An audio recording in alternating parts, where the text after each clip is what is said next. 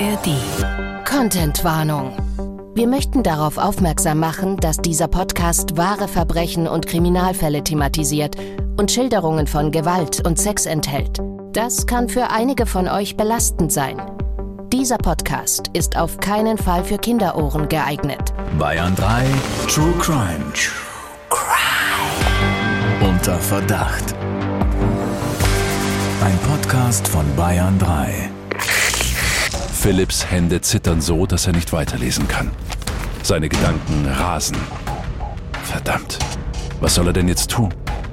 Die Anklageschrift klingt diesmal anders als die letzten Male. Viel ernster.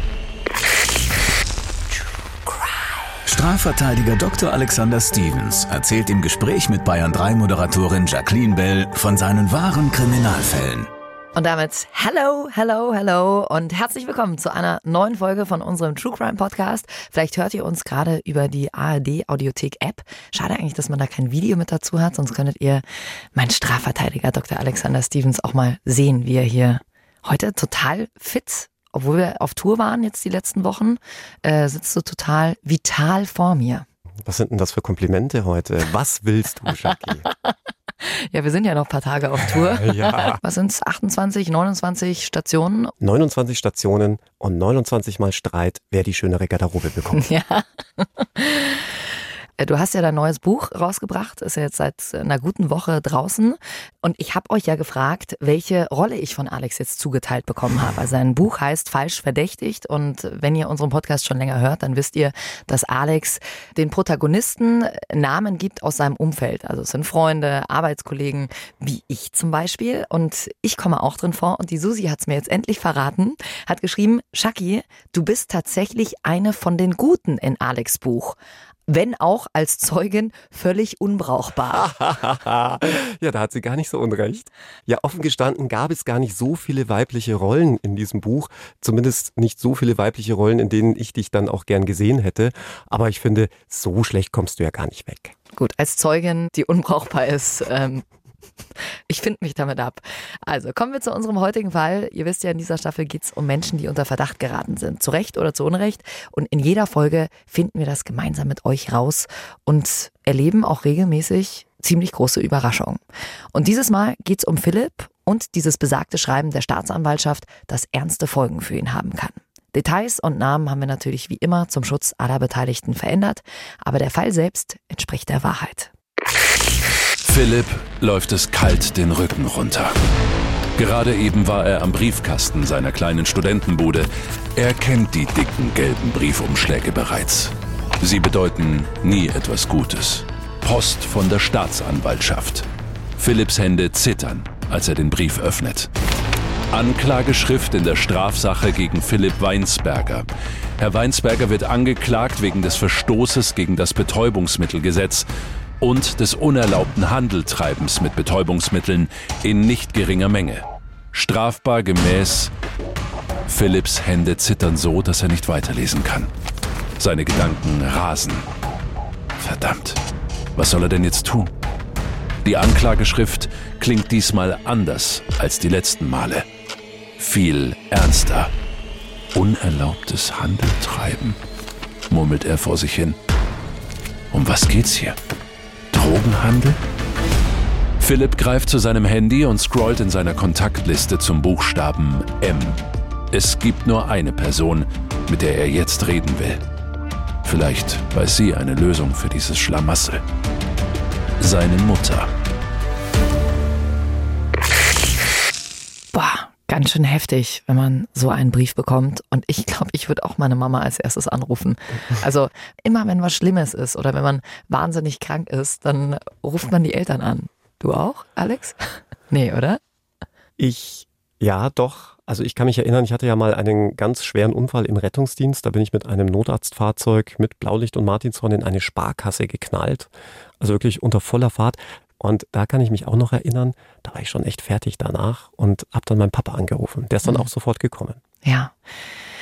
Alex, wenn man so einen Brief nach Hause bekommt, was macht man in so einem Moment am besten? Wie verhält man sich? Man ist ja erstmal total überfordert. Ja, und an der Stelle muss man auch sagen, dass der Erhalt einer Anklageschrift leider bedeutet, dass sich das polizeiliche Ermittlungsverfahren bis dato nicht zugunsten des Betroffenen entwickelt hat. Denn eine solche Anklage erfolgt nur dann, wenn die Staatsanwaltschaft hinreichend überzeugt ist, dass es in einem Gerichtsverfahren zu einer Verurteilung kommen wird und dabei die Schuld so schwer wiegt, dass nicht mit milderen Mitteln, also wie etwa einer Verfahrenseinstellung gegen Geldauflage oder einem sogenannten Strafbefehl, geahndet werden konnte. Andererseits handelt es sich bei einer Anklage nur um eine Prognoseentscheidung der Staatsanwaltschaft, also eine vorläufige Sachverhaltsbewertung.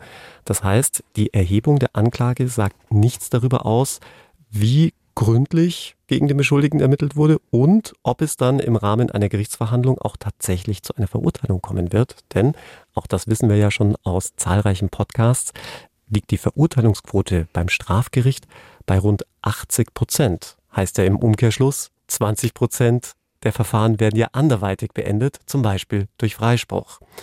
Und im Rahmen eines solchen Gerichtsverfahrens kann sich in vielen Fällen auch die rechtliche Bewertung zum Vorteil des Beschuldigten ändern. Also ganz häufig haben wir zum Beispiel eine angeklagte gefährliche Körperverletzung und am Ende des Gerichtsverfahrens steht dann nur noch eine einfache Körperverletzung mit einem ganz anderen Strafmaß. Somit ist also auch im Falle einer Anklage es grundsätzlich nicht zu spät, das Ruder nochmal herumzureißen. Und deswegen kann ich nur dringend empfehlen, wer einen solchen gelben Brief zu Hause im Briefkasten vorfindet, sich sofort an einen Anwalt zu wenden und nicht, wie ich es leider immer wieder erlebe, erstmal bei der Staatsanwaltschaft anzurufen und am besten mit dem Staatsanwalt auch gleich mal ein kleines Pläuschchen zu halten. Machen das viele? Oh ja. Also bitte nichts dergleichen tun, denn der Staatsanwalt ist nicht dein Freund. So nett er auch am Telefon sein mag, so nett auch viele Staatsanwältinnen und Staatsanwälte sind, aber sie sind halt nun mal Ermittlungsbehörde. Das äh, sagt natürlich auch ein Strafverteidiger hier, ne? Das macht ihr den äh, Job da natürlich ein bisschen schwerer. Philipp hat ja genau das getan. Er hat sich an dich und an eure Kanzlei gewendet. Und wir haben es in der Geschichte ja gerade schon gehört. Verstoß gegen das Betäubungsmittelgesetz, unerlaubtes Handeltreiben, also kurz gesagt, es geht um Drogenhandel. Was wurde Philipp jetzt hier konkret vorgeworfen? Er soll im Internet eine ganz ordentliche Menge Marihuana bestellt haben. Wie kommt man denn auf sowas? Sind dann Ermittler auch im Darknet unterwegs und kriegen dann dadurch irgendwelche Adresslisten raus oder wie kann man sich das vorstellen? Ja, vielfach werden Drogen, insbesondere auch synthetische Drogen im Internet bestellt. Und ja, das ist eine Möglichkeit, dass ein Konto geknackt wird seitens der Ermittlungsbehörden und man anhand dieses Kontos dann die ganzen Besteller zum Beispiel dann enttarnt.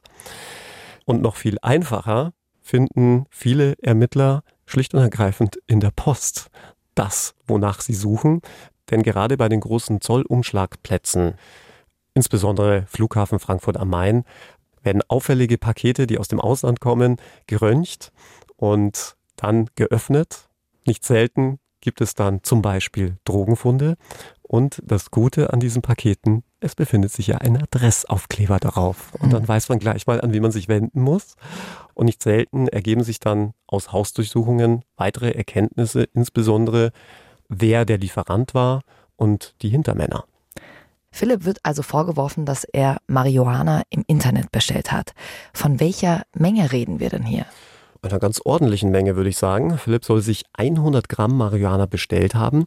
Und bei Philipp war es dann genauso, wie ich es eingangs erwähnt hatte. Sein Päckchen wurde beim Zoll rausgefischt und adressiert war es an einen gewissen P. Weinsburgert. Also ein sehr fantasievoller Deckname, wenn man so will. Und dann liegt natürlich der Verdacht nahe, dass bei einer solch großen Menge Drogen Philipp diese nicht nur zum Eigenkonsum haben wollte, sondern er damit auch womöglich Handel treibt. 100 hm. Gramm Marihuana.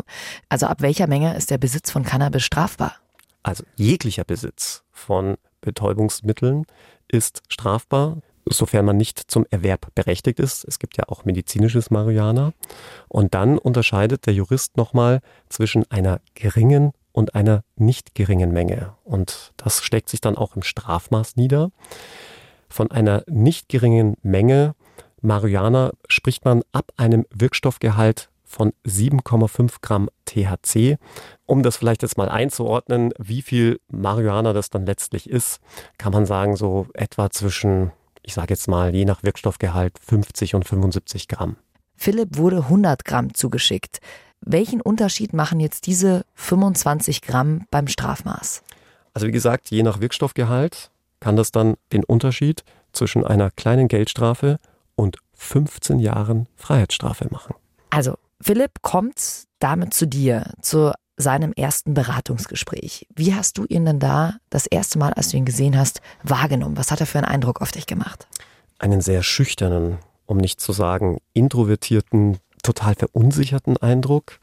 Philipp war seinerzeit 26 Jahre alt, Student der Theaterwissenschaften, stritt aber auch alles ab, sagte immer wieder, er war das nicht, mehr könne er auch nicht dazu sagen.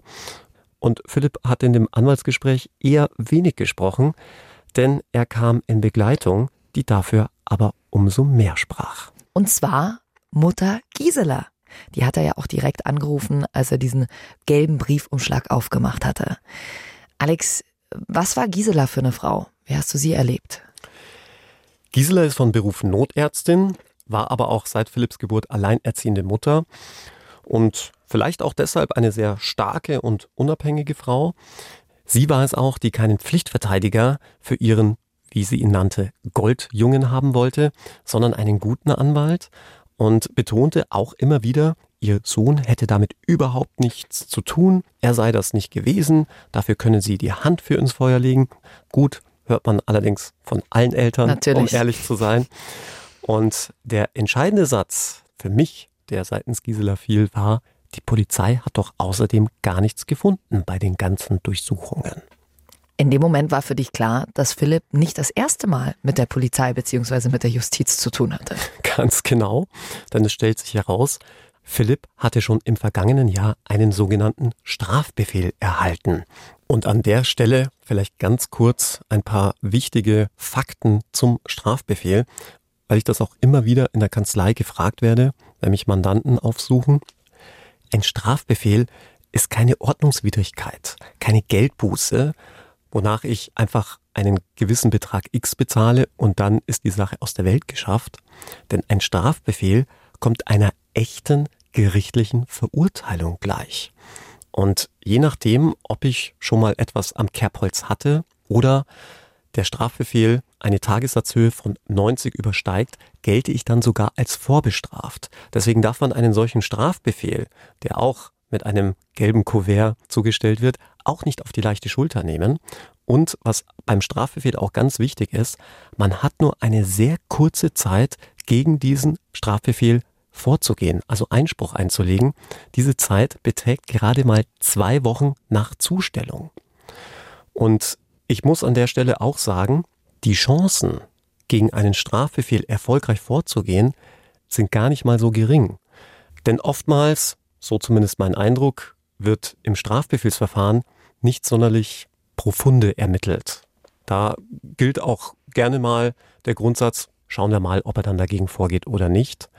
Und einen solchen Strafbefehl kann man auch bis zur Gerichtsverhandlung grundsätzlich folgenlos zurücknehmen. Das heißt, du vergibst dir auch nichts, wenn du da Einspruch einlegst und solltest unbedingt, wenn du einen solchen zugestellt bekommst, einen Anwalt aufsuchen. Hat das Philipp damals getan? Leider nein. Philipp hatte keinen Einspruch eingelegt. Die Strafe, die damals im Strafbefehl festgesetzt worden waren, waren insgesamt 2400 Euro. Und vielleicht hat sich Philipp, genau wie viele andere, auch gedacht, ach, wenn ich das dann bezahle, dann ist gut und die Sache ist erledigt. Wurde denn bei den Hausdurchsuchungen was gefunden? Irgendwas, was darauf hingewiesen hätte, dass er was mit Drogen zu tun hatte?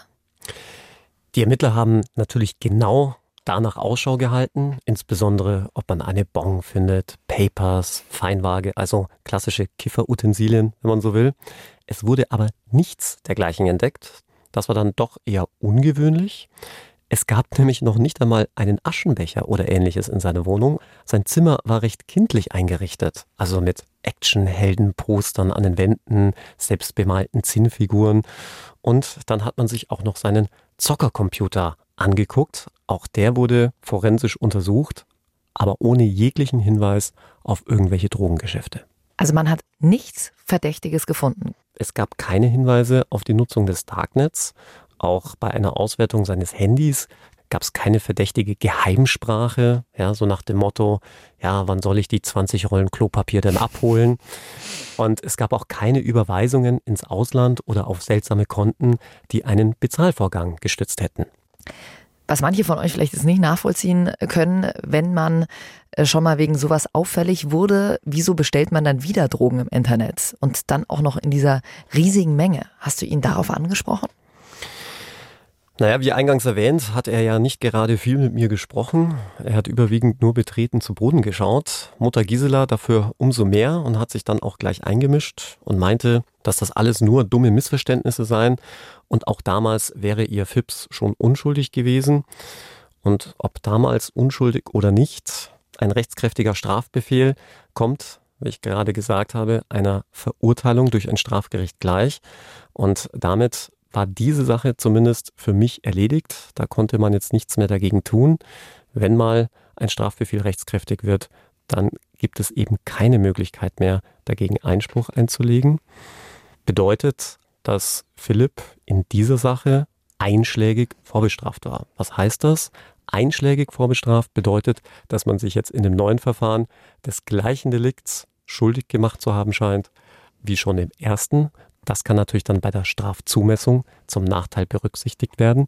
Und wenn ich jetzt davon spreche, dass er vorbestraft ist, auch an dieser Stelle nochmal ganz kurz, auch wenn ein Strafbefehl unter der Tagessatzhöhe von 91 bleibt, also man bis maximal zu 90 Tagessätzen verurteilt wird in diesem Strafbefehl oder auch nach einer Anklage, dann gilt man im Führungszeugnis als nicht vorbestraft. Es steht also nicht drinnen, sofern man nicht schon mal in einer mhm. gewissen mhm. Zeit auffällig geworden ist. Aber natürlich steht es im Bundeszentralregister.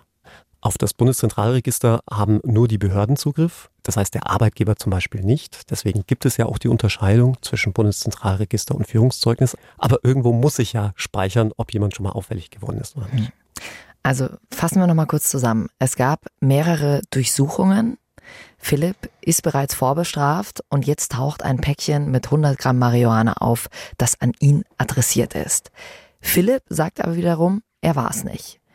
Alex, hast du Philipp zu diesem Zeitpunkt geglaubt? Naja, offen gestanden fiel mir das schon ein wenig schwer, denn die schlecht getarnte Paketanschrift sah ja offenkundig danach aus, als hätte Philipp sich die Drogen nach Hause bestellt. Also Philipp heißt Weinsberger und auf der Paketanschrift nochmal zur Erinnerung stand P.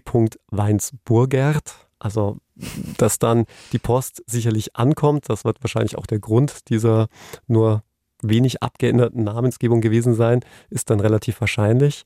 Möglicherweise hatte sich dann Philipp gedacht, naja, aber falls die Zollbeamten dann doch auf das Paket auffällig werden, denken sie sich, ah oh ja, das ist ja ganz jemand anderes. Also so dumm sind die Ermittlungsbehörden natürlich nicht. Aber auf der anderen Seite muss man an der Stelle auch sagen, solange der Mandant die Tat nicht zugibt, darf man als Strafverteidiger auch durchaus unplausible Unschuldsbeteuerungen glauben.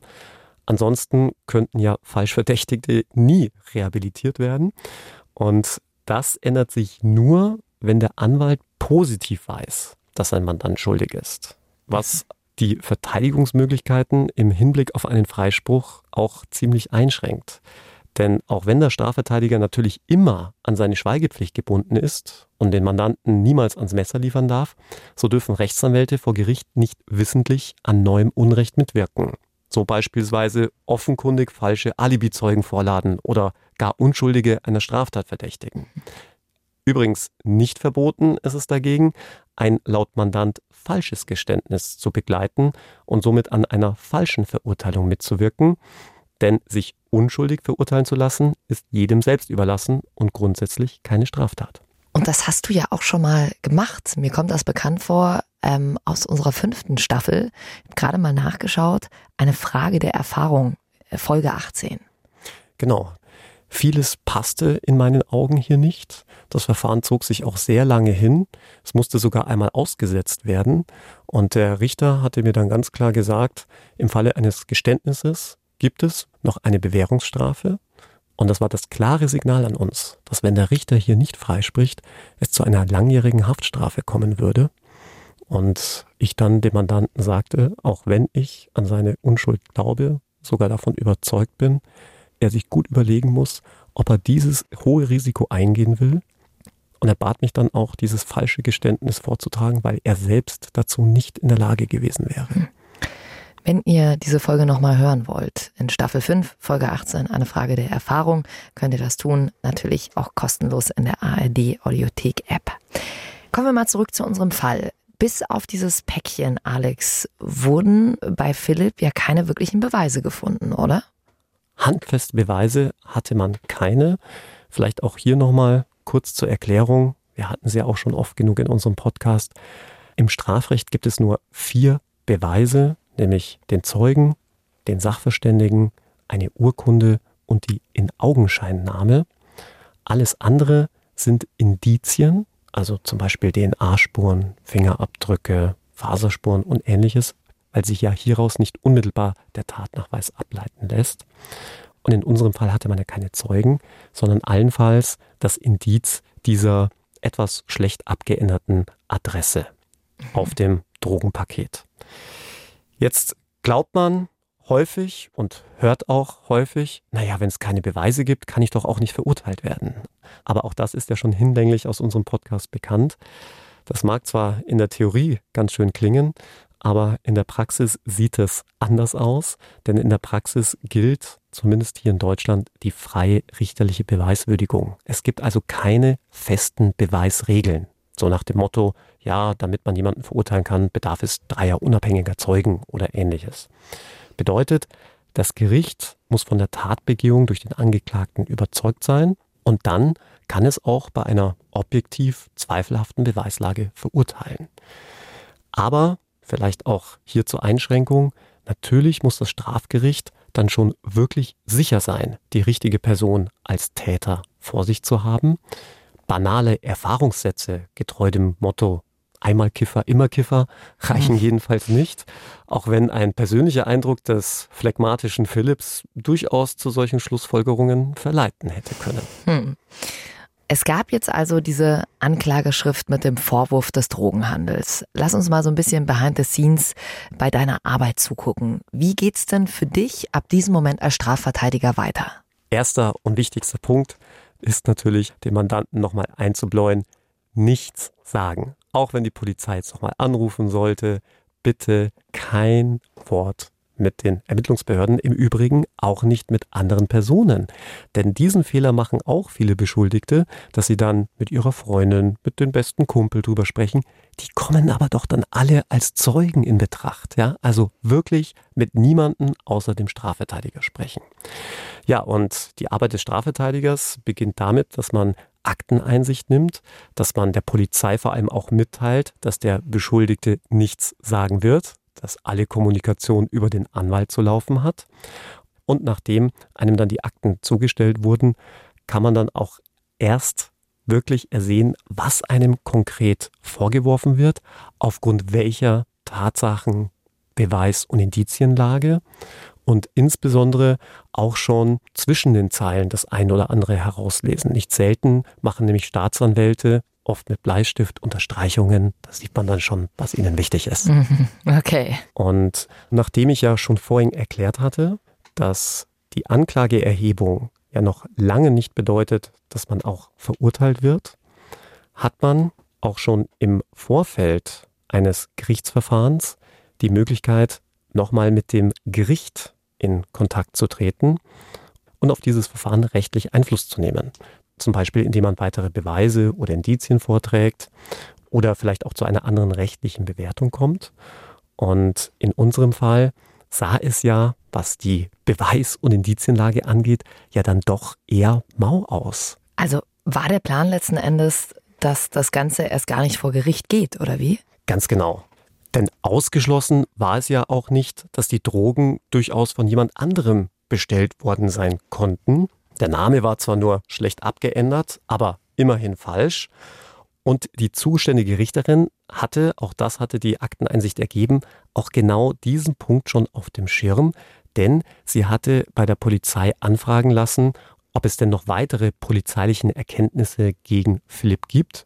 Es gibt ja auch durchaus Fälle, in denen man zum Beispiel beim Eigenkonsum erwischt wird oder nachdem man Drogen konsumiert hat und das zumindest polizeilich hinterlegt ist, was ja wieder einen gewissen Rückschluss darauf zuließe, ob Philipp überhaupt Drogenkonsument ist.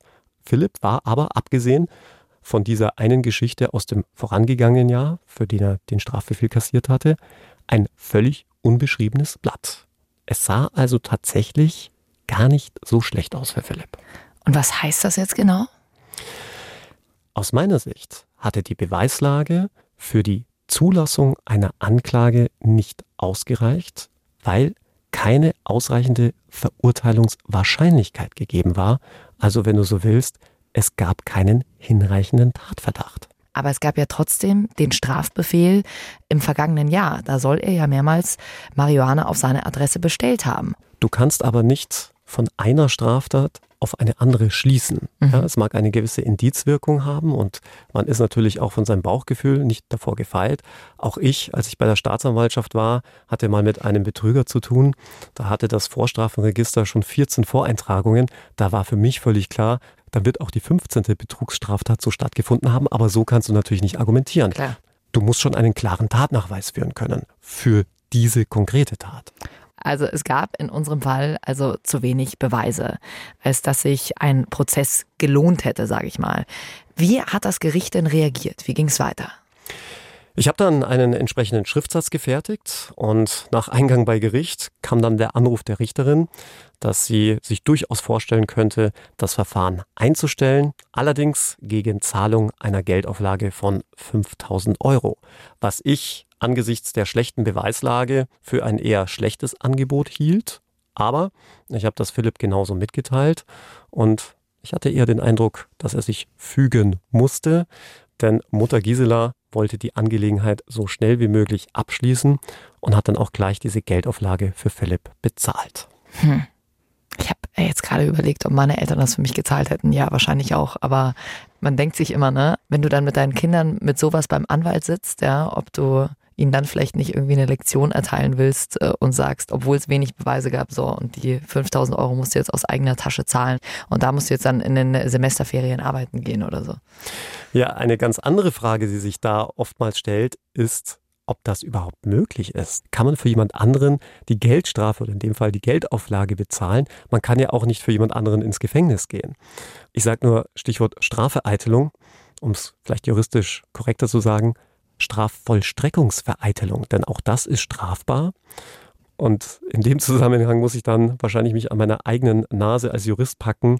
Also die Juristen argumentieren sich schon ganz gerne das so hin, wie sie es gerne haben.